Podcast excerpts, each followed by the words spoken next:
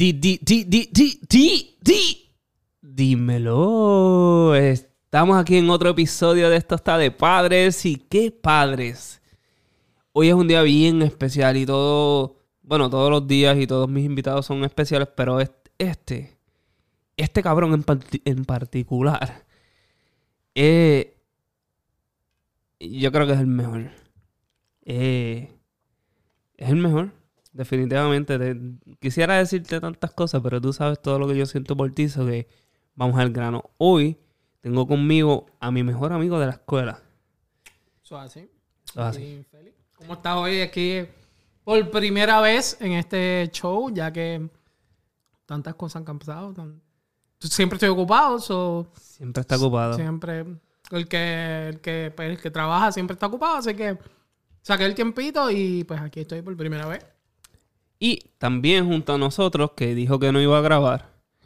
Y fue, ¿cómo, cómo es que se dice? Este, fue haciendo la camita. Sí, en, en criollo se dice presentado. Oh, Hablo tampoco así. bueno, bueno. Pero es que pues presentado Pero, se utiliza. pero es que es, cierto, ustedes llegaron, eh, hablamos un poquito y después le, te, le- te pregunté, ¿va- ¿vas a grabar? No, no. Se- Seteé todo esto, hicimos café, nos servimos luego un trago, seguimos hablando, concretamos el tema, se sentó. Después me pregunta, ¿yo puedo como que monitorear esto para escuchar? Yo sí. Después viene y dice, este es mi micrófono. y ya está, y ya está aquí. Ya se sentó aquí a hablar también. así So, que- Bienvenido, Giovanni. Gracias, gracias. Un placer estar aquí. Es que pues yo vi al equipo, todo bien profesional. empecé a escucharlo a ustedes. Y pues, ¿por qué no participar? Me- me- me- a mí, a mí me, me gustó mucho esa, esa actitud. Pues no todo el mundo quiere hablar. Eso es cierto. Eso es cierto. Es que, sinceramente, se, se ve algo divertido. O sea, Sí. Yo dije, ¿por qué no? Yo he invitado profesionales para pues, que sean parte del podcast y nos, nos dirijan y nos, nos den más información sobre ciertos temas en base a sus profesiones y, y pues me han, rechazado humildemente, ¿verdad? Pero yo entiendo que también es cuestión de que no todo el mundo quiere que la gente los escuche, no todo el mundo... Es, es como un estigma de, de, que si me van a escuchar, ¿qué van a pensar de mí? Sí, eh, yo diría que eh, a veces el- ese miedo de que, oh, soy profesional y pues realmente este, lo que yo diga va a ser usado en mi contra. Todo, es que todo, seas profesional o no, puede ser utilizado en tu contra. Eso es, es debatible. También es el temor de quizás pensar que le estás hablando a una audiencia y todo esto. Y pues no muchas personas quizás se sienten lo suficientemente confiados para sentarse en un micrófono y expresarse, hablar, tener una conversación. Sí. Claro, obviamente, a veces este tipo de conversación es mejor tenerla entre amigos y ese es el tema prácticamente que, al que nos vamos a dirigir la tarde de hoy. Exacto. Eh, como tema, quizás algunos al momento de escucharlo dirán, wow, qué cursi, pero no es que cursi, es que esto también es importante y Eh, eh, para los padres es más importante.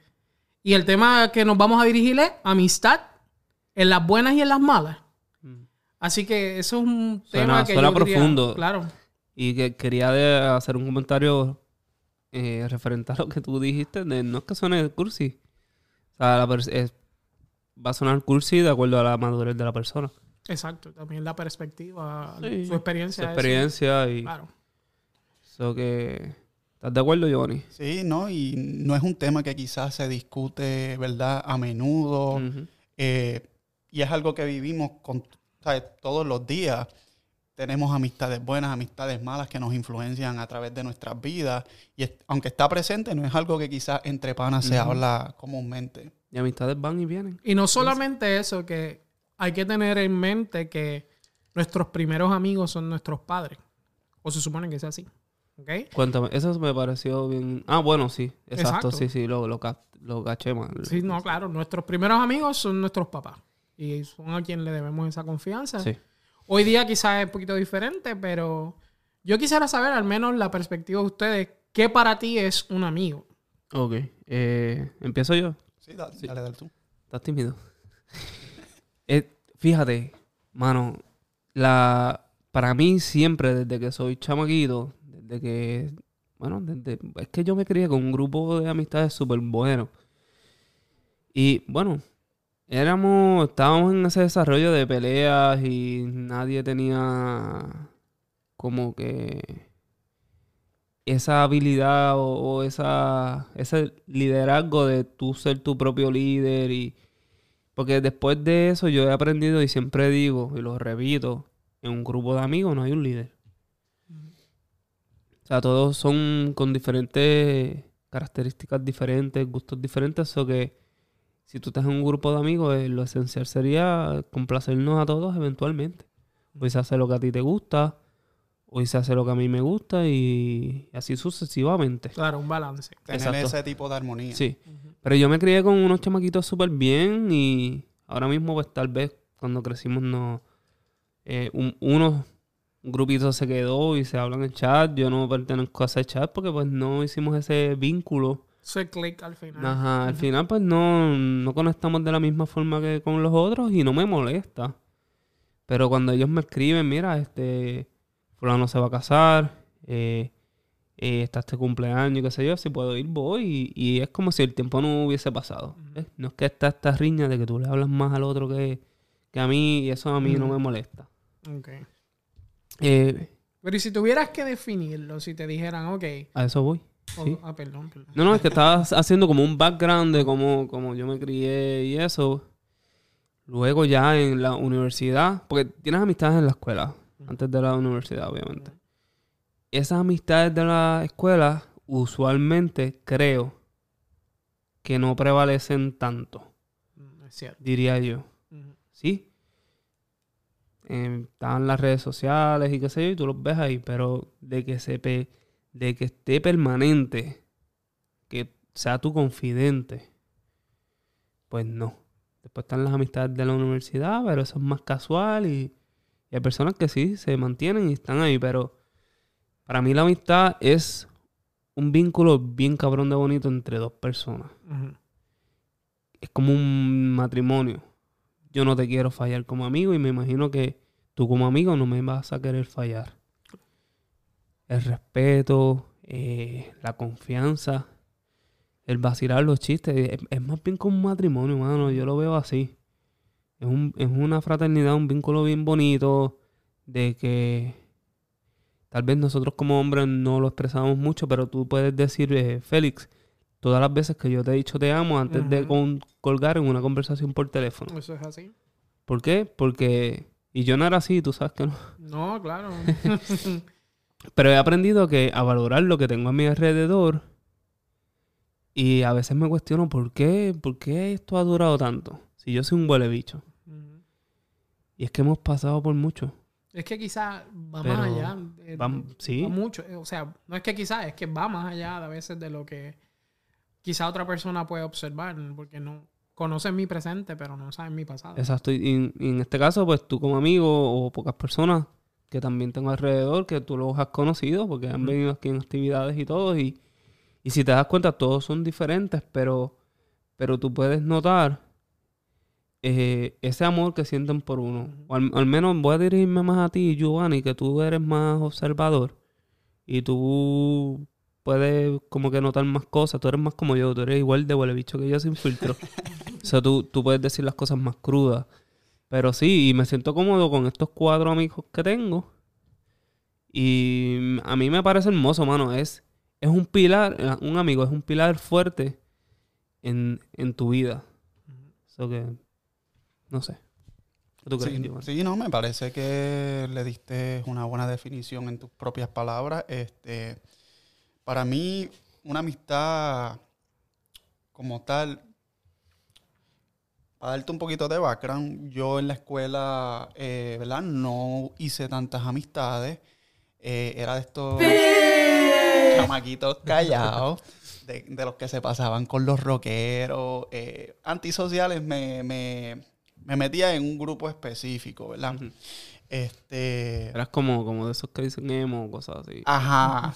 Pero no tanto así. Yo solamente como que observaba, tampoco como que encajaba con ellos. so, eh, pero luego eh, comencé a hacer amistades fuera de, luego de que salí de la high school.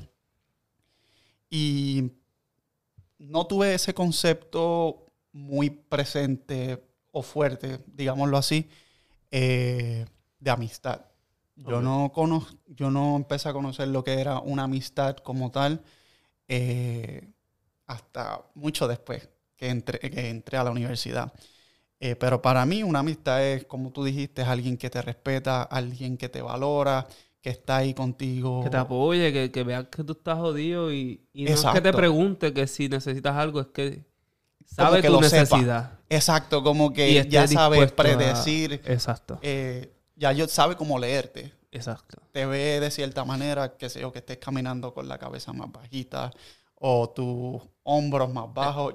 Son esos detalles. Expresiones físicas que, que, No solamente leerte, es leerte y simpatizar con lo que tú estás pasando. Exacto. Porque hay otros que sí te saben leer, pero... bien- Pero- bien exacto, pero como que, como- ok, está bien, lo dejo. Es como, es como, perdóname que te interrumpa, es como Félix y yo que hemos estado en conversaciones donde los dos lloramos como dos cabrones. Exacto. Es tener ese vínculo y ese respeto por ambos y saber, como tú dijiste, es como un matrimonio, saber cuándo esa persona te necesita, cuándo tú necesitas de esa persona. Y quiero también hacer un paréntesis. Te estoy interrumpiendo con cojones. Me- dije eh, la palabra eh, matrimonio porque en, en- en la adultez yo pienso que es el grado más concreto o más este, estable, no sé. Sí, De no, definir sí, eh, una estabilidad, no sé. Sí, ese tipo de cuando haces un vínculo con esa alguien, relación de respeto y, Sí. y ese lo vínculo es que, todo. los une, donde, ¿verdad? Al, al final del día están para ayudarse mutuamente. y Exacto. Por eso, por eso utilicé ese término, sí. Sí, pues como nuevamente, como tú lo dijiste, me parece que la definición que diste fue eh, ahí, justo en el Precisa, clavo. sí. Sí. Eh, pero sí, debe ser algo que, pues, es algo que tú estás ahí para él, ellos están ahí para ti. Bien, me, me gusta. Yo, pues, yo diría que a veces suelo romantizar lo que es la amistad, ya que hay momentos en los que las amistades me las llevo bien a pecho cuando realmente creo esa amistad con la persona.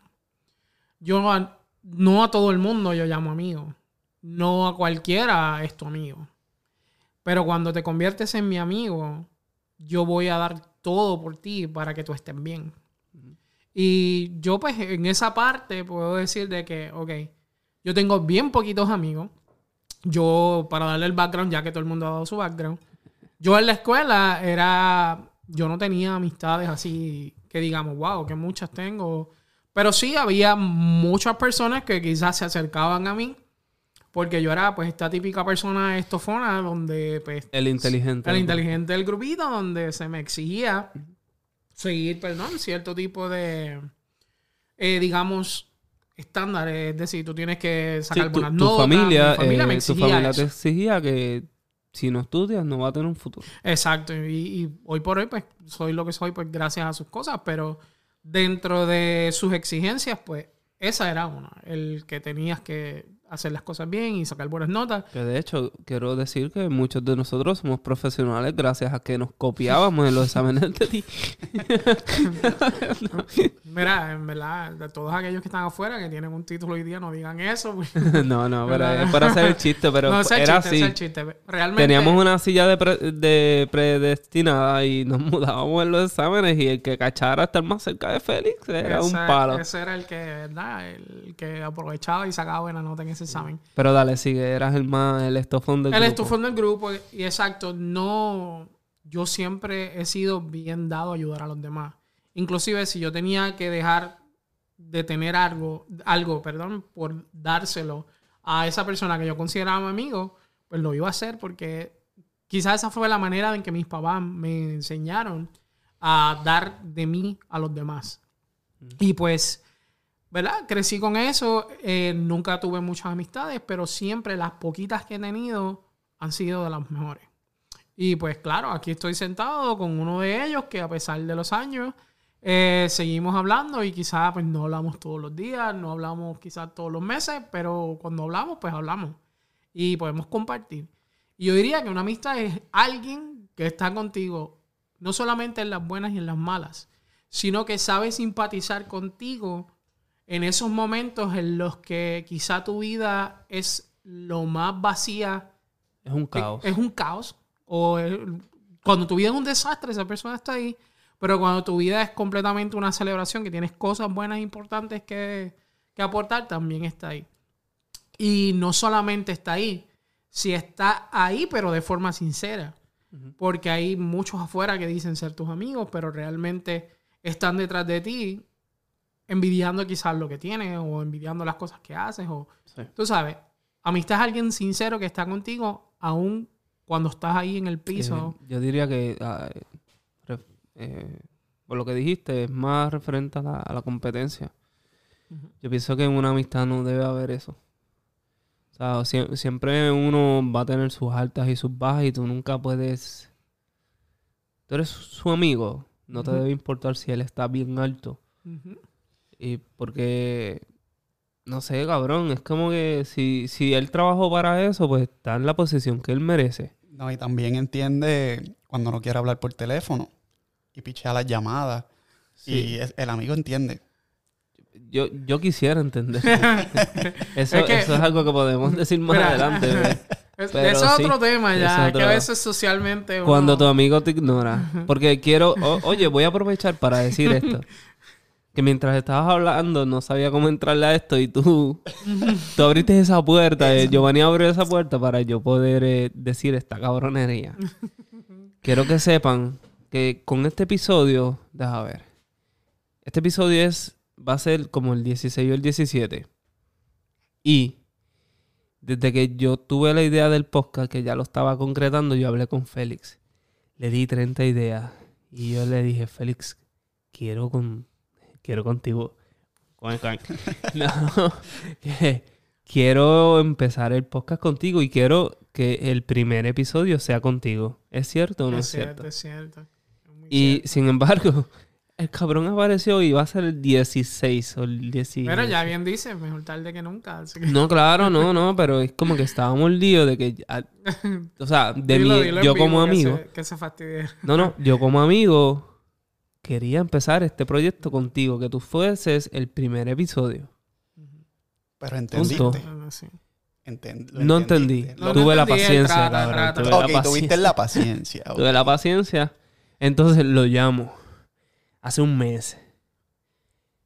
Pues este, este cabrón es maestro, pues va a tener todo el verano libre. No, no, Pam, pam, pam. Hablamos. Y pues te puedo ver el, el, el tal día. Y yo, diablo, eso es un mes. Pasa el mes, el día que cuadramos la fecha, yo conociéndolo, pues hice otro compromiso porque sabía que no iba a aparecer. Pero de camino a mi compromiso, le escribo, ¿qué día es hoy? Yo me acordé, yo te dije, el Y día que te dije que iba para tu Y casa. me escribió el día que yo iba, cabrón. Iba, Iba para tu casa. Y me dio 30 cosas. A veces y- la vida pone, ¿verdad? Pone circunstancias en el camino que no te permiten. Retos, retos. Retos. Sí, re- retos. Pero sí, este... Pero estamos aquí y eso es lo que importa. Pero- Exacto. exacto. O sea, a pesar de- del tiempo que ha transcurrido Sí. desde que nos conocimos hasta ahora, hemos sabido leernos mutuamente y saber en qué momento vamos a, a nosotros a, a poder cuadrar ciertas visitas o quizás ciertos compartires. No, pero cabrón, en, en este, en esta amistad entre tú y yo, yo pensé que yo era el difícil. Te Pero yo, me equivoqué. Yo soy Te equivocaste. Estás bien Descu- equivocado. descubrí, cabrón, que el difícil de contactar he sabido recibir de que cabrón mensajes Mira, el después que, de dos el que semanas. maestro sabe que realmente eh, la vida que llevamos no es fácil y pues a veces es este, un poquito difícil y pues nada, el importante es que estamos aquí y Es- mm, mm, está bien. está bien, está bien. Y pues realmente a lo que iba. Dale. Eh, cuando tenemos una amistad como la de nosotros, eh, a pesar de que ha pasado tiempo, o siempre pasa mucho tiempo, siempre estamos ahí el uno para otro. Sí. ¿Qué sucede? Que quizá hoy día tú le haces eso a una persona que tú acabas de conocer y se enchisma. Se enchisma. Y te dice, oh, diablo, este no me quiere hacer caso, este me está ignorando, yo lo voy a bloquear y lo borro de mis redes sociales. Y... Sí, porque, bueno, no tenemos que entender, pero pues estamos conscientes que pues estamos en el teléfono todo el día. O que ¿cómo es posible que si yo te envío un texto el lunes, tú me lo contestes el sábado por la noche, a las 11 de la noche? Pero te entiendo porque también yo lo he hecho así. He estado ocupado, abro el mensaje, le contesto después. ¿Qué yo he hecho? Tal vez un viernes, final de semana, me pongo a repasar el WhatsApp. A ver a quién no le respondí, cabrón. Y pues ya la gente me conoce en ese sentido. Pero son amis- son personas más, son amistades, pero son personas más comunes. De ti, yo espero que tú me contestes. ¿Tú, tú tan seguro que en algún momento yo lo voy a hacer. No, yo sé, yo he aprendido, como dije, he tenido la paciencia, pero pues nada. este, Pero eso, eso voy realmente. Como te decía, si tú le haces esto a una persona hoy día, Hoy pues es eh, la persona se va a molestar. Pero antes, la forma en que se daba una amistad antes, yo puedo decir que los valores de esas amistades en el pasado son completamente diferentes a los valores de una amistad. Son más tipo cemento. Exacto. Hoy día son más Jason. Es- exacto. Buena Se metáfora. rompen, metáfora. se rompen metáfora. fácil.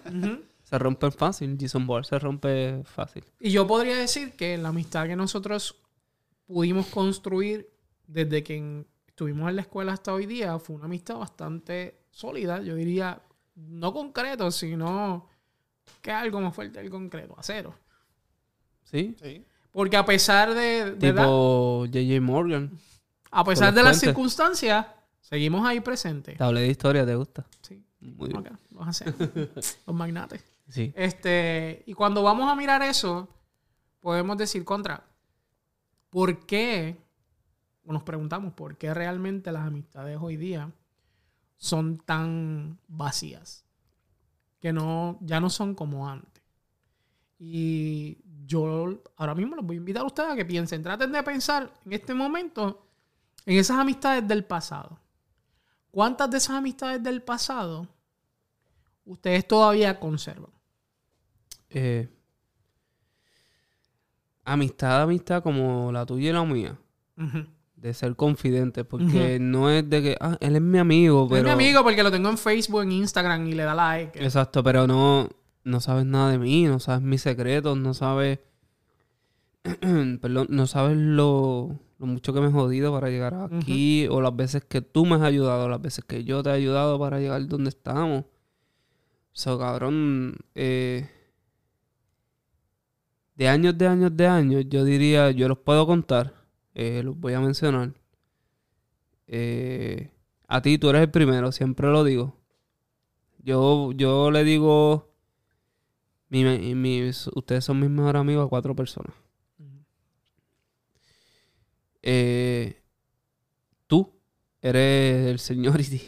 el de que más seniority eres definitivamente tú. Eh, Alejandro, que es el que está en Texas, y saludos y te, te amo también mucho, pues sé que me escucha. Eh, Efraín lo conocí hace como cinco... eh, bueno, ya dije Efraín, Juni se va a encojonar, pero lo puse primero. Pero el Juni entiende que con el más vínculo que tengo de amistad, de que somos casi iguales y compartimos muchas cosas similares, es Efraín, que tú lo conociste y, claro. y, y quiero decir que Efraín siempre dice, me gusta Fede. siempre desde que, desde que te conoció y lo conoció por teléfono y yo te añadía una de- conversación en conference mientras estábamos trabajando y, de ahí surgió el, el cariño que él te tiene hoy día. Recuerdo, fue como dos horas. ¿eh? Sí, y, y, y sé que cuando estamos compartiendo como que él te lo expresa o tú lo sientes de que este, este cariño que este cabrón siente por mí, que yo no conozco, es como genuino. So, eh, eh, Efraín y Juni, que Juni sí ha estado en las buenas y las malas. Porque ese yo viví con él, dormíamos en la misma cama en los tiempos de universidad y todo. Y, y Juni, yo sé que es el mejor tío que tiene Chanel y aparte de ti, este, que tiene Channel, Channel hoy día. Él viene aquí, juega con la nena más que me atienda a mí. ¿Entiendes? Eso que es como que tengo, tengo, los tengo ustedes. Entonces, pues llegan personas como Adriel, que pues me pidió que sea el padrino de su nena. Y dije que sí, porque yo sé lo que significa eso. Y, y si él me lo pidió a mí, es como que. Sí, Ah. porque hay un sentimiento ahí más allá dije, de que. este bueno, tipo me está considerando algo claro. importante en su familia. Y no solo su familia, su hija, que es una de las cosas más preciadas que uno puede tener. Eso pues serían cinco, dije cuatro. No es que lo- no es que se me olvidó él, sino que es como que él es el más reciente. Y tú sabes, tú Félix, sabes que yo, y tú Giovanni, tú sabes que yo, yo no, eh, ¿cómo se dice? No acostumbro a traer personas a mi círculo social. Claro. Eres bien eh, selectivo. Selectivo, Y en eso, en eso nos parecemos. Yo soy bien selectivo con las So que es personas. como que si alguien está en mi grupo social es porque sí vi algo en él. Hay personas que ya no están. Pues yo sí tenía otro mejor amigo. Y pues me di cuenta que no, que no. Que no era. Y pues lo lamento mucho, cabrón, porque ese cabrón yo también lo amaba con cojones y las pasé bien, las pasé mal con él. Co- Como que estuvimos las buenas y las malas, a eso me refiero. Pero pues eh, ya era como otra cosa y pues se reflejó luego con los años y pues no se dio. Pues está bien, eso, eso pasa. Sí, no, uno- claro. A veces. A No es que uno se equivoca, sino es como que no lo vi venir. no, exacto. Y lo que, a lo que iba. Y- A veces hay cierto tipo de amistades que son, que están o que llegan en un momento específico, pero es porque realmente esa persona, tú tienes que sacar algo de ella o algo te tiene que enseñar. porque Thanos lo puso ahí para ti. Tano, realmente a quien quieras, ¿verdad? Tú, tú Pero aquí, utilizamos a la Thanos. vida o que usan, usan a Thanos. Dímelo, Giovanni, que tú eres como yo. Pues Bueno. mira, yo este... Thanos tenía razón, ¿no? A Eso, dime. Exacto. Ah. Lo ponen en un momento específico para, porque simplemente quizás necesitas aprender algo, necesitas ver algo que quizá con otra persona no lo vas a hacer. Sí, como una experiencia, una experiencia de vida. Lo necesitaba en ese momento. O sea, lo que pasó en ese momento, este, hubo algo mutuo eh, y ya. Pero después, como tú dijiste, pasó algo inesperado y rompieron. A mí me ha pasado igual eh, con muchas amistades. En, su momento, wow, brutal, compartiendo. eh, perdón, este, sino como que compartiendo las mismas ideas, las mismas actividades. está, está- está un poquito tarde, está un poquito tarde. Sí, porque es como que él no estoy acostumbrado a estos botones, cabrón. Tienes que acostumbrarte Sí, para claro. cuando pase el momento, mira, rapidito ahí. Sí. No, pero como dijiste, en, en su momento, pues se, compar- se compartió y tuvieron sus momentos. Ya. Y se fueron. Sí, es que, es que va a haber gente que, que es como un crucero pasajero. Y no necesariamente tienes que verlo como algo negativo, sino como dijo Félix, pues estuvieron en tu, en tu vida en ese momento, tú aprendiste de ellos, ellos aprendieron de ti, pero ya. Uno aprende de esas experiencias para también tener cuidado, también para eh, autoevaluarte en lo que tú tal vez fallaste y por eso esa persona se fue. Exacto. O no tú. Hay personas que se van porque simple. Cabrón, yo no sé si lo he dicho en, en el podcast anteriormente, pero yo he perdido amistades tengo en redes sociales. Eh, son dos. Son dos. No las voy a mencionar, pero quiero que sepan que eh, tampoco voy a decir que lo he superado porque yo creo que no lo he superado, cabrón hay personas, hay dos personas que yo hoy día me hubiese eh, querido tener la madurez. Eh, no fui muy huele bicho, cabrón. Y, y yo estaba en esa etapa de que estaba bien, hay que ser egoísta con uno mismo, pero yo no veía, yo no me ponía en los zapatos de los demás y, y cabrón, perdí esas amistades. Que, que no, no sé nada de ellos. Ok. Y tampoco son de esas amistades que yo no te conocí porque tú conoces a otras o como, como que no tenemos amistades en común así. Y como que cabrón, las perdí. Sí, no, eh, Y yo digo, ¿qué hubiese pasado si yo hubiese sido diferente? Y eso, esa, perder esas dos personas en tiempos diferentes, obviamente, eh, me, me, me, me sirvió de enseñanza a, a decir que, a, a autoevaluarme y decir, yo tengo que ser más amigo. claro. Yo tengo que estar ahí más para las personas. Y en ese tiempo, eh, yo... Tú llegaste. Bueno, en ese tiempo. O sea, tú no llegaste, estamos en la escuela, te conozco de la escuela. Fuimos amigos en la escuela porque en el grupo de la escuela, cabrón, y...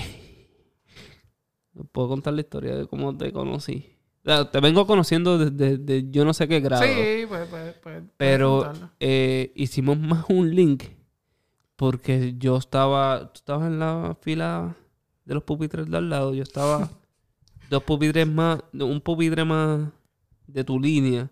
Era como si yo estuviese al frente en tu línea, pero en la línea de al lado. Y cabrón, tú sabes que a veces uno está sentado y tú como que te aguanta y trincas las nalgas y se te sale un peo.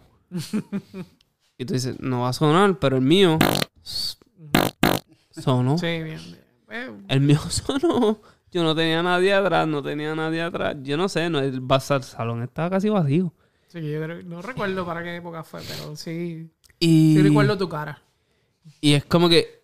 Oh, y como yo sabía que el único que estaba más cerca era este cabrón, yo miré para atrás y me estaba riendo. Sí, Él necesita urgente papel de baño. Él, sí. O un cambio de O pantaloncillo. algo. y, y- Que llamen a su mamá, por favor, recogerlo. y así hicimos esa misión. Eso se puede decir que se unieron por un peo. Sí. Nos unió la mierda. La mierda. Exacto. Y desde ese momento para acá, porque sí, nos copiábamos en los exámenes, como dijimos al principio, pero no habíamos tenido ese vínculo. Como que, no sé, cabrón, un peo nos unió. Y ahí yo podría decir que las, digamos, la- las cosas malas hicieron que nos uniéramos. Y ahí eso una- empezó una amistad, pero empezó Por una flatulencia. por una flatulencia. O sea que esta amistad comenzó en las malas. Empezó en las malas. Sí, porque eso, eso es bien malo, eso es un bochorno bien cabrón. Y, y ahí voy. Es como que hoy día hay amistades que sí, estamos, estamos contigo en las buenas, vamos al jangueo, vamos aquí, vamos allá. Pero Félix, disculpa que te interrumpa. Yo quisiera saber cómo tú reaccionaste cuando escucha- lo escuchaste a él. Pues yo me empecé a reír. Empecé me a empecé a reír, reír. Yo dije, estamos en un salón de clase. Él acaba de tener un problema intestinal. Él necesita papel de baño. Y pues simplemente fluyó la cosa. Y se quedó entre ustedes. Sí, se quedó entre nosotros. sí. Sí. No, no discutimos de que No, el o sea, peo ni no- nada, sino es como que ese Cada cual peo... pichó. Pichamos, porque pues este era más callado, este no se metía con nadie, y yo era, yo, yo estaba pasando por muchas cosas, pero eran un poquito más activos, pero seguía siendo Exacto. un pendejo. Pero y, ahí, y ahí vamos. ahí Félix entendió que era algo quizá bochornoso para ti y no, no lo compartió con el resto de la clase. Porque si No, hubiese sido Porque este otra no pe- era, este no era un Yo no títere, hablaba con él nadie, no era un no. títere, él era pues recto en lo de él. A eso- y a eso voy. Que si, si hubiese sido ot- quizá otro tipo de persona, lo hubiese compartido con el resto de la clase. Exacto, como No. Y te hubiese vamos a puesto en bochorno. Y hubiese sido peor. Te hubiese, te hubiese puesto en Yo no, bochorno. yo, yo- si hay algo que yo diría, ¿verdad? Tomando como punto de partida eso. Si hay algo que yo digo que me describe es eso. La integridad de respetar cuando una amistad simple y sencillamente necesita ese espacio y no quiere que algo se sepa. Sí. Exacto. Entonces, Pero es empático. una- exacto, empático, esa es la palabra. Y pues, claro, estamos con las amistades en las buenas y en las malas. Pero a eso de las malas iba. Porque pues yo puedo decirte que yo te recuerdo de la escuela y compartimos muchas veces en la escuela. Pero hubo, cuando ya yo me mudo acá, hubo algo que tú me dijiste que yo hasta el día de hoy lo llevo porque si no lo supera no lo supero.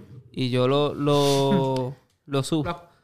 Lo supero y, y- y hago chistes sobre este, sobre esa situación que la vamos a decir ahora, ¿verdad? ¿O no? Ese es otro episodio. Eh, ¿O sí? sí, puedes Sí, vamos a hablarla para ponerlo en contexto. Porque esto es de, la, de lo... de lo- Sí, exacto. es lo- la única persona con la que yo quería hablar de esto y es parte de mi historia es con Félix.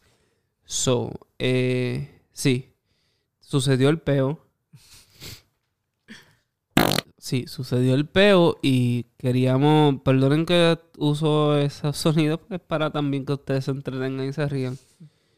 Porque es un tema serio, pero tampoco es como que voy a estar bien serio porque no es la idea nunca, nunca ha sido la idea. Pero eh, después de esa flatulencia, pues, eh, era so- se creamos, ¿verdad? Diría yo. un vínculo, creamos un vínculo. Creamos un vínculo bien bonito y, y nunca, Una se, confianza. nunca se mencionó el peo, pero es como que, wow, este tipo escucha mi peo y es mi pana. Tú conmigo es la vergüenza. O sea, no. Si, Sí. si, yo, si yo simplemente decido ahora no hablarle, él va a contar algo. O sea, Sí, es mejor tenerlo y- de mi lado y callarlo. Pero fíjate, nunca lo vi así. Pero sí, hicimos este, este grupito de. No quería decir tontos. Quería decir como que no éramos como los títeres. Y ahí estaba Benji. Igual, no sé. Ahí estaba Débora. Ana. Ana que vive aquí en Florida. Y estaba Yonixa, que la vi hace poco. Yonixa, yo sé que tú me escuchas, te amo con cojones. Eh, oh, Yonixa. Tenemos un grupito, tenemos un grupito chévere. Sí, y mano, era un grupito chévere. Y hemos este, durado porque nos tenemos en las redes sociales y es bien bonito. Y cada... Yo vi a, como dije, vi a Yonixa recientemente. Ella vino a casa después de salir de los parques porque vino a Florida. Y vino como a las once y media de la noche. Y yo le dije, ella me escribió y yo le dije, ven. Ven porque no era de que, no sé, yo estaba haciendo el sacrificio de que trabajaba el otro día y era tarde, Rada entraba a las 2 de la mañana, Rada estaba durmiendo. Pero como que, como que ven, estás aquí, estás como a 15 minutos de mi casa, ven. Como que necesito verte, necesito que valen la abrazarte. pena, claro. Luego yo tuve unas vacaciones y, y fuimos, fuimos a Texas. Le dije, voy a pasar en Texas. ella hizo los arreglos. Viajó una hora donde yo estaba. Alejandro también viajó una hora donde yo estaba. Y nos reunimos todos y fue bien bonito, cabrón. Fue súper especial para mí. Y eso para mí significa mucho. ¿No? Y ahí, ahí es lo que íbamos. Como que estamos en las buenas y en las malas. Y esos momentos, pues, obviamente, son los que te gratifican y te dicen a ti como que, pues, contra, mira, esto, Sí. a pesar del tiempo, ha, ha perdurado. Sí, ¿qué pasa? A lo que Félix dijo de que cuando te mudaste acá, yo te confesé. Y, y yo decía, de- yo siempre he dicho de que yo pasé la high school, eh, la escuela como... Puto inglés, cabrón. eh, la escuela superior en Puerto Rico, y lo digo con orgullo eh, y mucho sentimiento de que pasé la high school por ti, Félix. Porque tú sin saber nada o sospechar, Claro. porque pues al final cuando te, te dije, pues tú dices, siempre lo, lo supe, pero no, no como que... ¿qué fue No que- sabía. Yo lo que le había mencionado era. ¿Lo como que sospechaba? sabía Ah, que sí. algo sucedía. Pero claro, en una mentalidad de alguien de 17 años, 18 años, como que no va a imaginar, no va a imaginar quizá la magnitud de lo que está pasando. Sí. Pero yo podía ver que algo sucedía, que algo no, o sea, no me cuadraba. Y aún así, pues yo, claro, por como soy, continué eh, ayudándote. Inconscientemente. Inconscientemente. porque- y, sin, y sin esperar nada a cambio, porque en, realidad, ca- cabrón, yo, yo pasé las high por ti. O sea, yo, tú me hacías los informes orales, las asignaciones, informes orales, cabrón, que tú me entregabas el mismo día. Y yo los leía y era como que, cabrón, estoy leyendo esta mierda por primera Claro. vez. Claro. Y, y fue gracias a ti, siempre te lo digo, siempre hice, siempre se lo digo a otras personas. Y siempre, cabrón, a ti te puede avergonzar, no me importa, pero. Cabrón, No, yo, no, yo es como que. avergonzar, es como más bien, um, por como soy, yo a veces digo contra. Y es algo como medio tonto porque pues no estoy como te digo, en ese momento no te tenía consciente quizá o no tenía herramientas para quizá ayudarte. Na- nadie las para tenía. nada, nadie las tenía, éramos éramos unos chamaquitos. Los chamaquitos. Ignorantes, conocíamos del mundo más allá de lo que era la escuela. Pero pues, claro, yo me ponía en esa perspectiva luego de que tú me dices, como que contra, siempre estuve ahí y quizá pude haber hecho más, pero nunca, nunca, porque no sabía realmente. Sí. Y, algo que tú me dijiste es que te lo, lo tengo que decir porque a mí me caló muy hondo y fue el hecho de que tú me dijeras, oh, um, yo cuando empecé la universidad estudié, empecé a estudiar X cosas porque yo quería ser como tú. Sí. Y a mí eso dijo, wait, este, como una persona que simplemente somos amigos Influencia. influencia en lo que otro individuo pueda hacer positivo o negativo.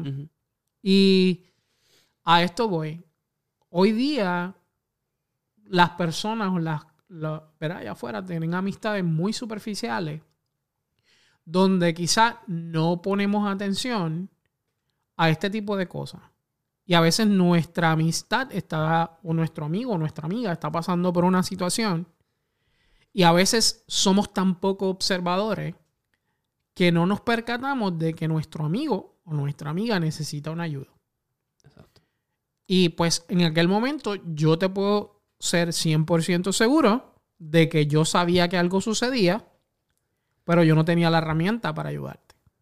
O no sabía, en, porque realmente pues... Tú piensas que no tenías las herramientas, pero me ayudaste mucho más Eh, que cualquier Exacto. otra persona. eh, exacto. Genuinamente, tú sabes, sin ningún, sin ningún interés. y tú, sin saber. tú hiciste lo que tú Dentro con de- esa Tú como amigo, mentalidad, lo que tú hiciste- lo que, exacto, como Lo que amigo, sentías. Eh, lo que sentiste como amigo en ese momento, tú dijiste, ok, esto es una persona que necesita de mi ayuda y no lo miraste como que, ah, él es un bruto o se está copiando de mí, no quiero que No, nadie claro, se yo copie de jamás, mí. jamás Claro. de los jamáses yo he visto a alguien como, como menos. Siempre, y él lo sabe de que yo siempre he estado consciente de que hay personas allá afuera que quizás están pasando por muchas situaciones como la que tú pasaste. Y no es que no sepa hacerlo, es que simple y sencillamente su mente está comprometida con su problema o por lo que está Exacto. pasando. Sí. Y a eso viva. Cuando estábamos en ese periodo de nuestra vida, yo sabía que quizá tu mente estaba comprometida con muchas otras cosas que aunque yo desconocía específicamente qué era, yo sabía que algo sucedía. Y por eso, humanamente, yo decidí simple- simplemente ayudarte. Y yo estoy muy agradecido que, que a pesar de todo este tiempo nuestra amistad haya continuado y estemos aquí al frente. Aunque prácticamente hayas dicho, no, te tardaste un con, pero estoy aquí. Sí. Y, y estoy bien orgulloso de que alguien haya tomado esa iniciativa de contar una experiencia tan delicada. Que aunque tú hagas chistes de ella, yo cuando hace el chiste, yo, el chiste, yo lo primero que digo es como que, diantre, Si te vas a pasó, momento, pasó a esto y yo no hice nada. O él, ¿me Hiciste mucho. eh, y voy a hablar de eso. ¿Verdad? Pues vamos a hablar de eso para que... Sí, porque sí. la gente se va a quedar con la curiosidad y... ¿Qué pasó? Exacto. y qué pasó. Eh, yo fui abusado sexualmente por ocho años. ¿Por qué? Porque yo era cojonú. Mi mamá era más cojonúa. Eh, y mami, voy a hablar de esto. Ya yo te dije que iba a hablar de esto. ¿Te gustó o no?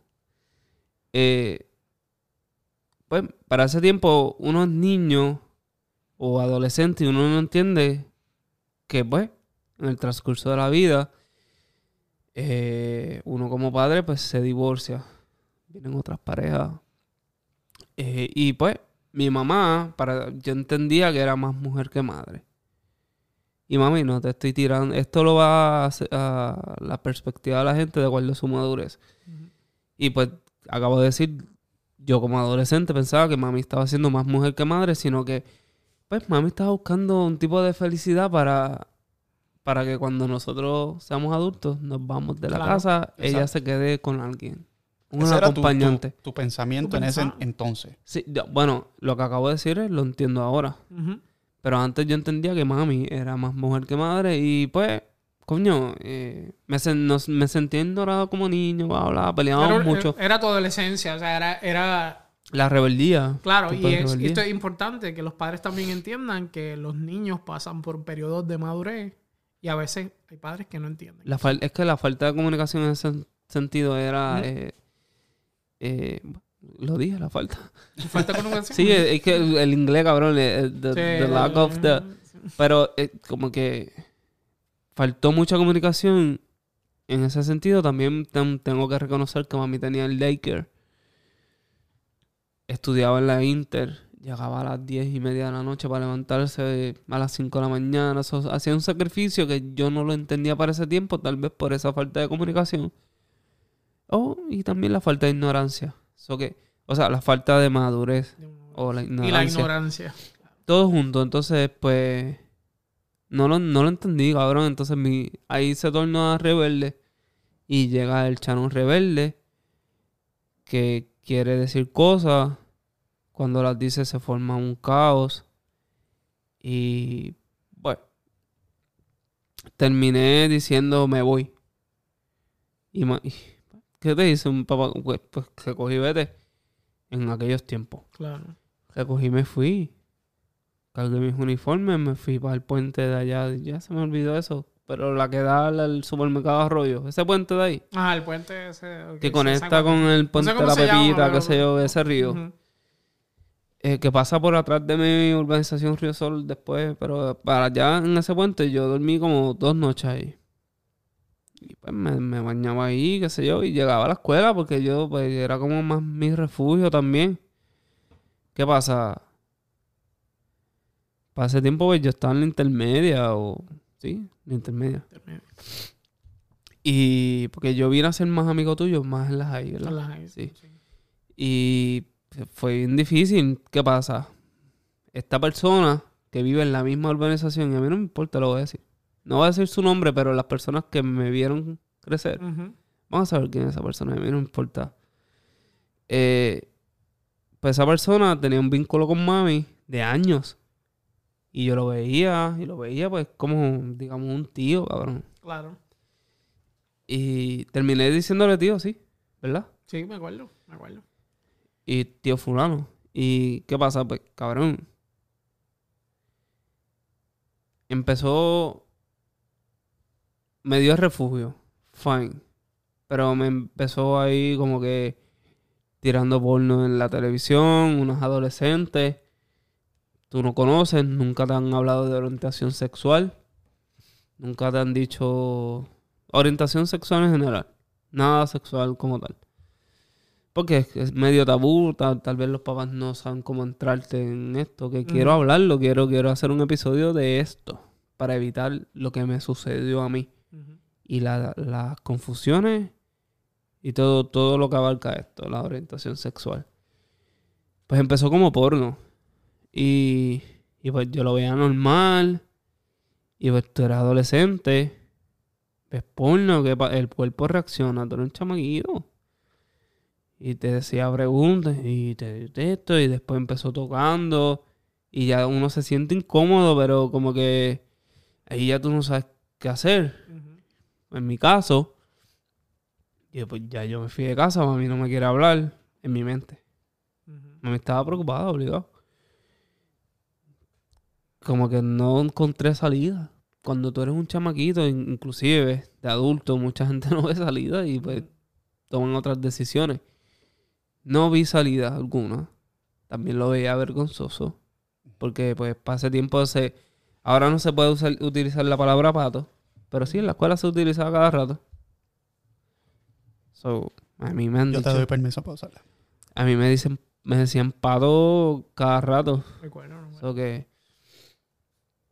Era como que bien difícil. Entonces yo fui abusado por esta persona por ocho años. Estaba en cautiverio. Amenazado. Sí, que no solamente. Esto solamente. O sea, no. A lo que voy, no. No solamente fue físico, sino psicológico. Eh, psicológico, emocional, todo, cabrón. O O sea, fue en todos los ámbitos. Y físico, bravo, ¿entiendes? Y, y fue bien feo, fue, fue, ha sido la experiencia más horrible de mi vida. Yo intenté quitarme la vida dos veces. Dos veces. Y La primera fue... eh, me puse una soga en el cuello y me tiré de un palo. No me tiré el palo. Me recliné cuando me... ¿Cómo es? Swing, sí. eh, Ujú. Te meciste. me, me mecí. eh, es que suena como disparate, me mecí. Pero eh, sí, me puse ahí. Luego me, no, me río, pero porque a ti te encojona que me ría. Pero luego descubrí, tal vez son los nervios, que... Porque tampoco quiero llorar. He llorado bastante por esto. Pero descubrí que es- tú te tienes... Tampoco quiero dar la información de... No, no voy a decir esto. Descubrí cómo es que Ok. tú te, te, te ahorcas. Y yo, coño, fallé. Y después tenía como que una cicatriz en el cuello bien fea. Hace tiempo ya yo estaba en la universidad. Porque los años duraron y yo llegué a la universidad, al segundo año de universidad con esto. Que fue cuando ya dije, voy a parar. Y, y, y lo paré. Terminé en casa de mami luego y qué sé yo. Pero, pero sí, cabrón. O sea, ustedes pueden imaginarse una persona por ocho años siendo violada. No, eh, O sea, abusándote, abusándote sexualmente, utilizándote como si tú fueras su, su pareja normal. Y esta persona lo hizo. Like, y, y, y no vi- y, y para mí la universidad era más un escape. eh, la escuela era un escape. Yo recuerdo que nos fugamos una vez con Benji en su carro Mirage. Era un Mirage, un técnico, no sé. Cogió una curva, lo chocó una grúa. ¿Cuánto yo duré en la cena? Ni tres minutos. Cabrón, yo me desaparecí porque para mí era como que me estoy arriesgando a Yo, fugarme yo esto. recuerdo, yo recuerdo que tú mencionaste, voy a tener problemas. Y sí, eso siempre se me quedó grabado. Y yo como que, bueno, problemas vamos a tener todo. Acabo de chocar un carro aquí. Acaban de chocar un carro. Sí, yo no- nunca tuve vida social con amistades, nunca si fui a nunca prom. siempre te tenías que ir. Eh, me tenía que ir rápido que saliera de la escuela. Me prestaron, me prestaban su vehículo, pero era para avanzar a, a salir de la escuela y llegar más pronto a la casa. Y yo tenía que disimular todo esto frente a muchas personas porque esta persona era espiritista. Son espiritistas, recibía clientes y iba mucha gente, entonces yo tenía que disimular todo esto con estas personas. Fingir que mi vida es maravillosa porque si no, eh, me iban a matar. Porque las amenazas eran de muerte. Y a mí Y- me llevaban al cementerio y me amenazaban y era un montón de pendejas. Wow. Entonces, te pregunto, no tienes que contestar si no te sientes cómodo, pero Sí, estamos Me aquí para intriga. contestar. Yo dije al principio de este podcast que, que voy a hablar sin filtro. Y obviamente esto es como educacional porque yo no quiero que nada de esto que me pasó a mí me le pase a nadie más y quiero que ustedes como padres que me están escuchando sean más cuidadosos en las personas que tienen a su alrededor. Que sean más cue- cuidadosos en las personas que cuidan a tus hijos. Y que sean más cuidadosos en todo el sentido y en especialmente hablen con sus hijos de todos los temas. No, que si mi hijo es muy chiquito para hablar de eso. No, cabrón. Que si yo no creo, yo pienso que no hay tema, eh, no hay tiempo específico para hablar de tu hijo con de algo. Sí, sí, tal vez hay un tiempo porque es la cuestión de la madurez, pero yo considero que después de los ocho años en adelante, un nene es capaz de entender muchas cosas. no, y siempre se pueden buscar las palabras adecuadas, ¿verdad? En, dependiendo de la edad, eh, para quizás explicar algún es término. que también hay ayudas. Exacto. Hay ayuda. Los psicólogos y los psiquiatras no solo para...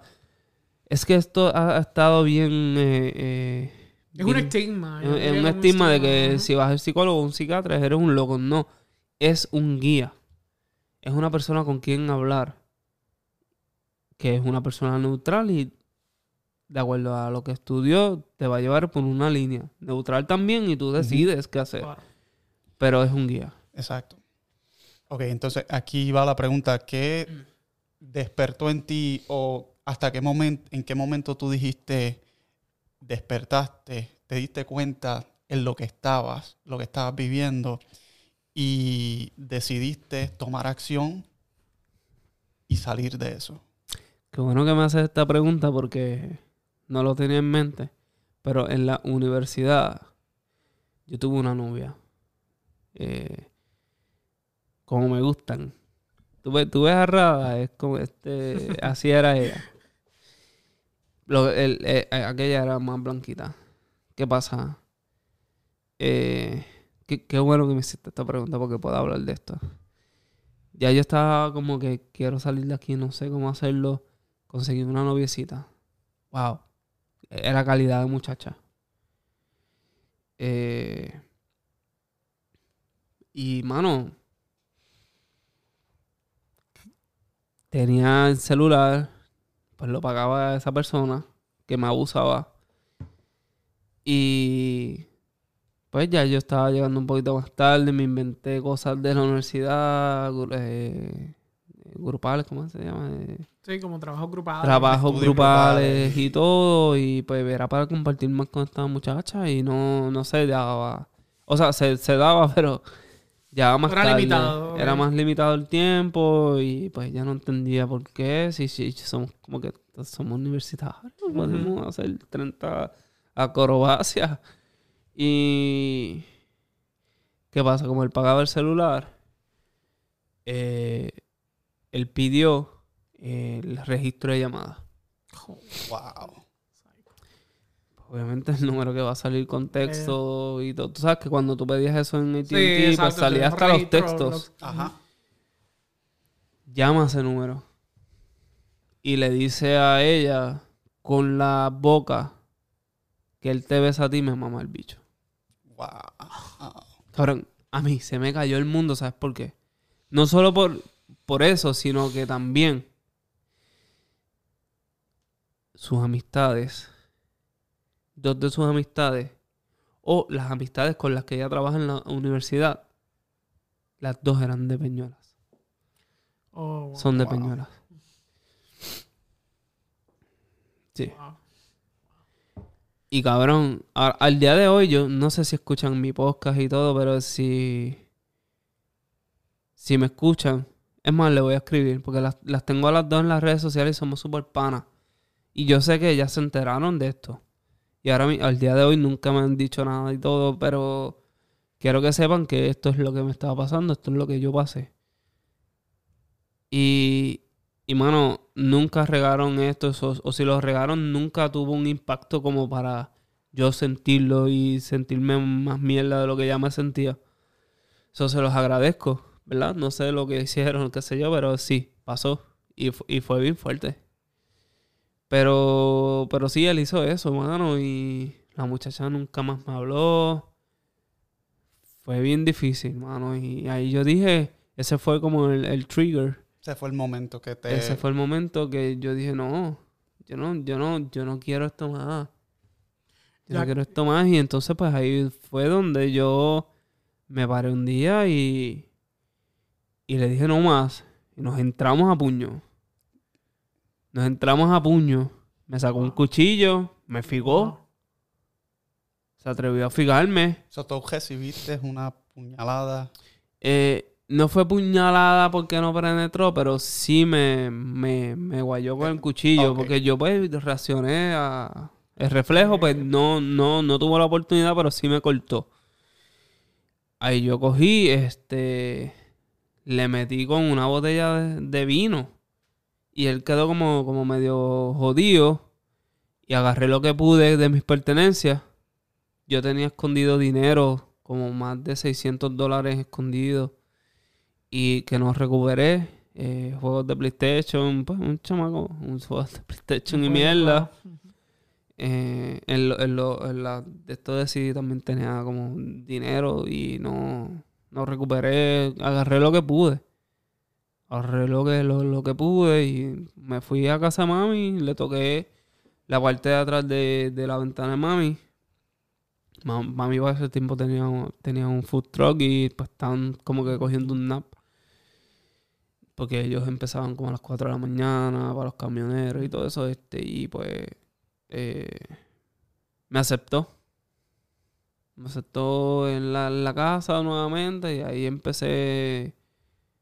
eh, Le dijiste. Le contaste... no. No. Le conté mucho después. Cuánto mucho después. Cinco años después, yo diría. Cinco años después. Sí, pasó algo. No logro recordar exactamente qué fue lo que pasó. Eh, pero sí. Le dije, mira, fue una pelea, mano. Una pelea de que peleamos por algo. Y me dijo como que tú no me entiendes, qué sé yo. Yo, Mira, ¿cómo eso se compara que yo fui abusado sexual todos estos años desde el día que yo me fui de esta casa? Y por ahí empecé. Y le conté. Y fue, fue bien emocional, fue bien eh, Sí, ya lloramos, pero como que yo nunca opté por eh, eh, levantar cargos ni nada. Yo dije, pues que la vida se encargue de este huele bicho, de este cabrón. Debí, pero ¿qué pasa? Durante el transcurso de que yo estaba siendo abusado, su hermano fue acusado de abuso sexual. Wow. ¿Qué pasó? O sea, salió, salió ileso de esa situación. Entonces, yo no, como que en mi mente yo dije, pues la justicia está bien jodida. Porque yo sabía que ese tipo sí era así también. O sea, el tipo, porque él me había hecho como acercamientos también.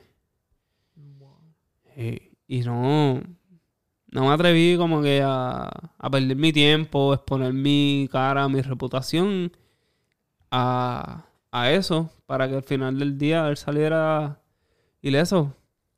Porque obviamente no tienes pruebas. ¿Qué pruebas tú vas a dar? va a ser, va a ser tu palabra. El, fondillo lastimado, de lo mucho que lo han abusado, eso no, eso no. Eso te lo pudo haber hecho el papel de toilet. Sí, que no tenías ningún tipo de prueba, evidencia física, que pues... Mi, mi, palabra que en Puerto Rico la justicia no cuenta. Sí. que quizás podían decir no, simplemente pura rebeldía, él está así por eso. Sí, exacto. Y, si, y si, no hay nadie, y si no hay un segundo, nadie se va a atrever. En, en, el tiempo que nosotros nos criamos, nadie va a hablar así. Y, decir la reputación es muy importante. No solamente eso, el aceptar de que pasó de la manera que pasó. Ir a una, al frente de un tribunal y decir delante de muchos, esto sucedió de esta forma. Quizás tú no sabes eh, cuál lejos va a llegar eso y a qué oídos de quién. Y que este, quizás, ¿verdad? No lo vamos a saber porque no, no, no decidiste tomar acción, pero quizás hasta la prensa y exponerte quizás, no sé, quizás psicológicamente hablando iba a ser una carga muy fuerte para ti. Sí, yo como venganza también eh, había una sobrina que yo le gustaba y como venganza pues pues no no hicimos nada pero sí nos toqueteamos hicimos cosas nos veíamos escondidas en su guagua y cosas así y y también en años después, esa persona siguió en comunicación conmigo. Tuvimos como una indiferencia. Y le dije, ¿sabes qué? Te voy a contar, pa. Ya. Bueno, ahora mismo lo saben dos sobrinas. Wow. Dos sobrinas de él lo saben porque se lo conté. Un cabronado. Y no te pregunto, este, ¿te arrepientes quizás de no haber tomado acción? O, ¿verdad? Eh, sientes que tomaste la decisión correcta en seguir hacia adelante y sanar? Me... Puedo decir que me arrepiento y a la vez no. ¿Qué pasa? Yo tenía metas. Mi meta no era estudiar eh, maestro de historia. Que después lo cambié a, a recursos humanos. Pero eh, mi, me, mi, yo quería ser actor, no sé si tú recuerdas. Guardo todavía guardo libretos tuyos. Sí. De cuando estábamos en la escuela. Hablando de amistad. Eso, es, eso, sí es un amigo. escritos por él. Escritos por mí. Sí. Tengo como tres o cuatro y de hecho ayer que estaba limpiando los encontré. Tráelo. Voy a traerlo, voy a traerlo. Y yo quería ser actor. No por ser famoso, sino era porque lo, lo que me llenaba y tal vez era por la situación que yo estaba pasando que se me hacía mucho más fácil entrar en un personaje y desviarme y, escaparme de, mi realidad y me salía bien. creo yo. Sí. Y yo quería estudiar en sagrado. ¿Qué pasa? Si yo hubiese sido más fuerte en ese sentido, me hubiese escapado eh, antes de eso. Hubiese estado estudiado en, en, en, en sagrado, hubiese sido un, un actor como los que están ahora. O le hubiese quitado el puesto a Molusco. Creo que Hubiese sido no mejor lo- locutor. Molusco, te estoy tirando. Si yo no sé si me va a escuchar alguna vez. Ya lo despidieron.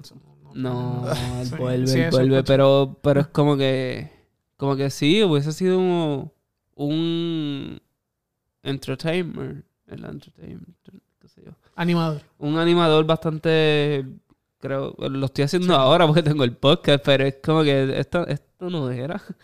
Sí, hubiese quizá, ¿verdad? Podido expandir esas metas que tenía. Sí, porque en, en donde yo estaba que me estaban abusando, lo más lejos que pude llegar es a la Inter. ¿Me entiendes? Me estoy riendo, Mm. tú te pones serio, No. pero es, es la O realidad. sea, él dice que me pongo serio, pero es que yo, yo Es que está cabrón. yo es que lo estoy mirando desde mi perspectiva profesional en estos momentos. Porque no, esto no solamente te sucedió a ti. O sea, yo, yo dentro de mi carrera he tenido la experiencia de tener estudiantes que me dicen, me pasó esto. Y han tenido la confianza de venir a mí y decirme, me pasó esto. Y yo tener que, ¿verdad? Proceder, eh, llamar policía, llamar... Sí, porque eso es lo que cosa. se tiene que hacer. No, nos guste o no, eso es lo que debe Eso es lo que procede, claro, pero a mí, yo diría que a mí en lo personal eh, me suele afectar mucho los problemas de los demás. Y es porque los hago muy míos y me pongo en los zapatos de ellos. Y digo, contra, pasó por esto y aún así lo juzgaban. O contra, sucedió esto y aún así dicen esto. ¿Tú me entiendes? Como que es, es bien contradictorio en cierta parte porque eres profesional, pero al mismo tiempo se supone que mantengas esa línea, pero en lo personal... Las emociones siempre nos, Claro. nos traicionan. Contestando tu pregunta, eh, en cuestión de, de profesional y, y cuestionarme de qué pudo haber sido de mí, eh, eh, me arrepiento. Lo que no me arrepiento es que eh, esa experiencia me llevó a comprender más, muchas más cosas. Y me ayudó a la aceptación. Porque sí, vam- vamos a, a tocar un punto bien importante de que eh, muchas personas abusivas son homofóbicos hoy día. Eh, no, muchas personas que han sido abusadas son homofóbicos hoy día. Yo no me dejé llevar del acto de una persona contra toda una comunidad. Y yo acepté de que todo el mundo es diferente. Acepté amar a todo el mundo por igual. Y no soy religioso, soy un humano. Todos tenemos defectos, todos dese- de- tenemos gustos diferentes y prioridades diferentes y etcétera, etcétera, etcétera. Hay mucho que abundar en cuanto a la diferencia de, de cosas en una persona, pero hoy día yo puedo decir que no soy homofóbico, soy más empático, soy más humano de lo que otras personas, porque muchas otras personas se enfocan en fui abusado, soy esto y se, se quedan en, en ese hueco, en, en ese hueco de, de- de- del trauma. Yo lo manejé, me estudié, me reevalué. Y buscaste ayuda, claro. Sí, yo fui, yo, O sea yo busqué ayuda. Dentro de todo es, importante, importante. eso. Es importante porque a veces las personas pasan por ciertos traumas y dicen, no, yo no, yo no voy a ir a contarle a esta persona tal y tal cosa, pero la ayuda está, gente. Es como que necesitas salir allá afuera y buscar esa ayuda, porque hay veces que por, por más eh, bien que te sientas intentando hacerlo tú, siempre vamos a necesitar ayuda de alguien más o alguien profesional que nos guíe por ese camino. Sí, esa- exactamente. Y, y mano, eh, eh, eso me ayudó, pero lo, lo vine a hacer mucho tiempo después, ya era mucho más adulto. Pero lo hiciste. Que es Pero lo que- hice, era como, saber... No, yo no creía en esto eh, de psiquiatra. Y, y mano, me tocó una, una señora, un mueble, una luz bajita. Y yo estaba en negación de, de qué estupidez. Contar, claro. Me senté, cabrón, y, yo, y empecé a llorar. Y hablé cosas que no había hablado con nadie. Y pues, como que Y ahí comenzó abrió- ese proceso. me abrió la, la, la, la, la- me abrió al mundo desde otra perspectiva. Desde, desde otra perspectiva. Bueno, ahora yo, ahora yo para ti, luego, ¿verdad? De toda esta discusión que hemos tenido, um, yo tengo una pregunta para ti. Luego toda esa experiencia que tú pasaste, que independientemente vivimos um, juntos, digamos, porque pues, tú estabas pasando por eso, pero yo veía que algo pasaba contigo. Sí. ¿Qué tú le dirías a quizás esos padres allá afuera eh, que ven quizás a sus hijos de cierto modo están actuando diferente? Y quizás están pasando por una situación y no se están dando cuenta. Y tú pasaste por eso. O sea, ¿qué tú le dirías a esos padres que quizás notan esas cosas, pero ignoran o dicen, "Ay, simplemente está así o está, qué sé yo, está distraído?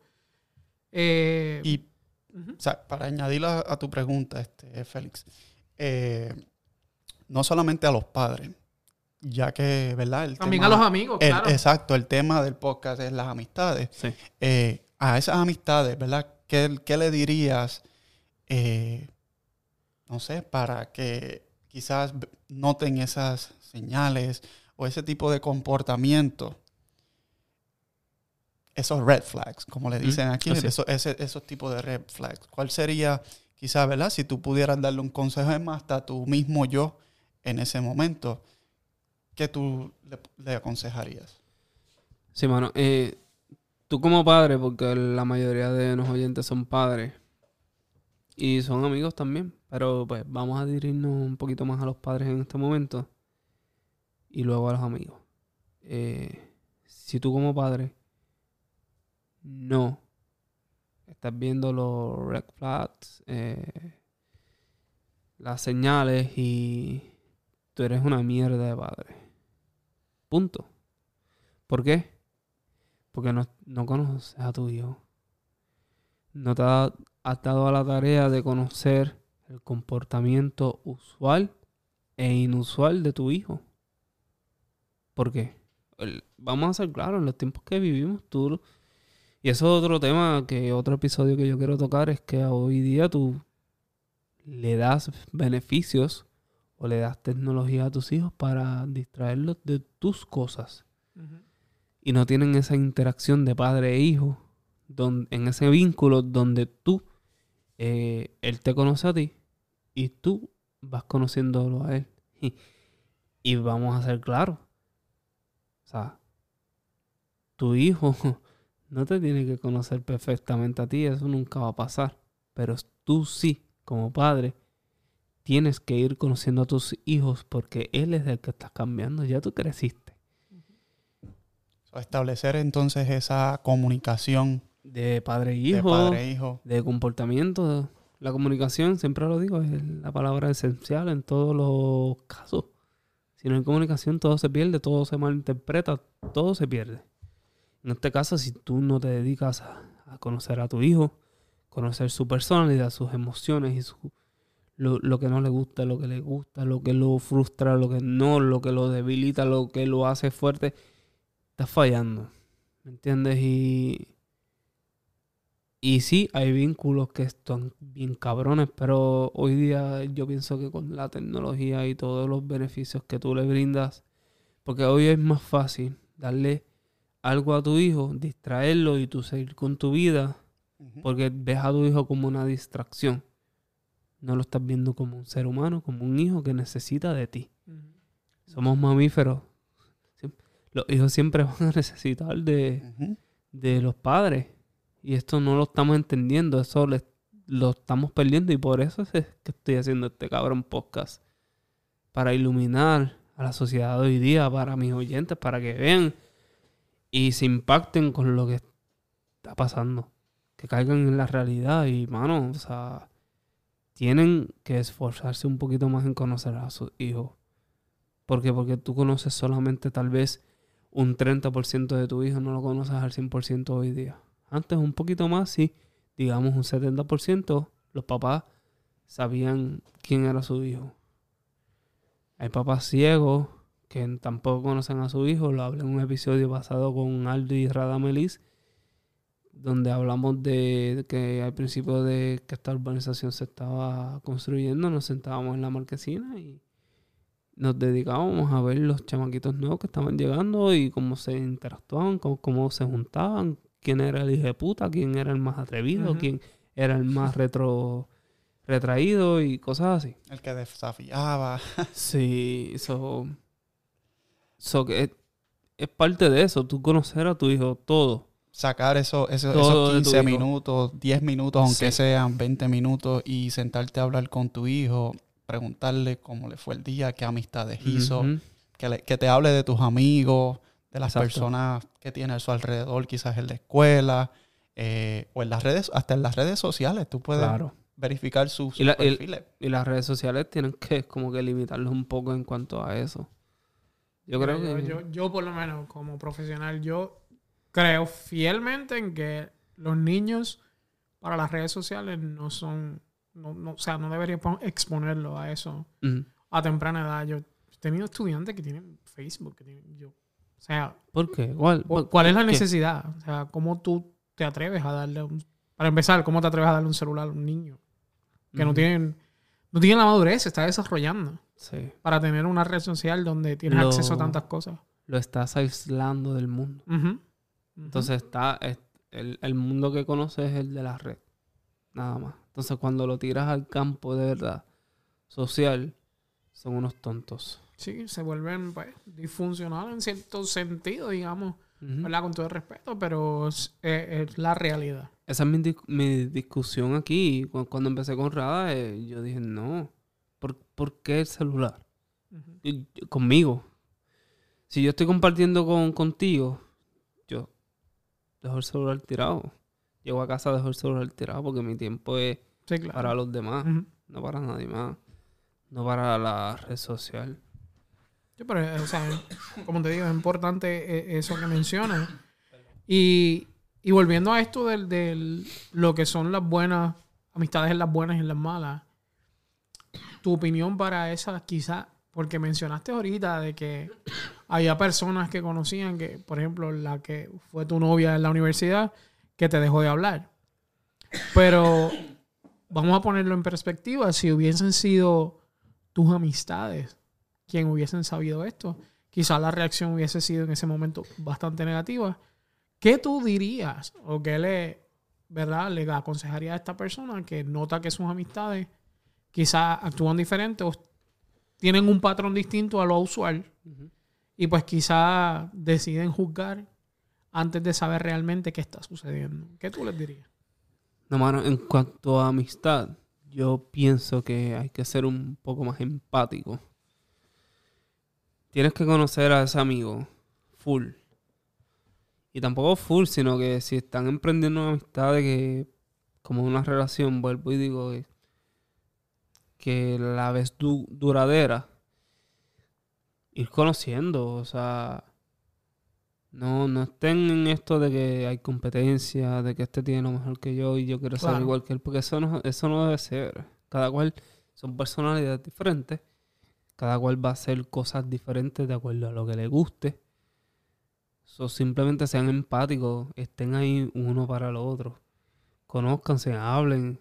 Si sucede, si sucede algo, hablen, comuníquense y busquen soluciones. Tú como amigo debes de buscar soluciones a, los- a los problemas de los demás y, y- y no tan solo buscar soluciones, porque hay veces que la solución que tú provees no es la que la otra persona eh, está buscando.